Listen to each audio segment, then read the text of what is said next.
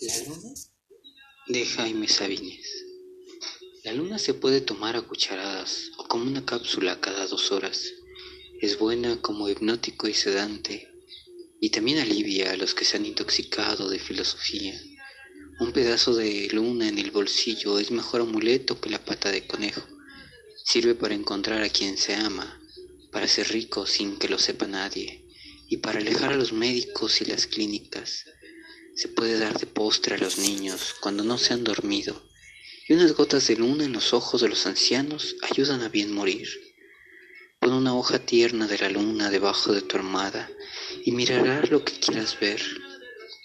Lleva siempre un frasquito del aire de la luna para cuando te ahogues y dale la llave de la luna a los presos y a los desencantados, para los condenados a muerte y para los condenados a vida no hay mejor estimulante que la luna en dosis precisas y controladas.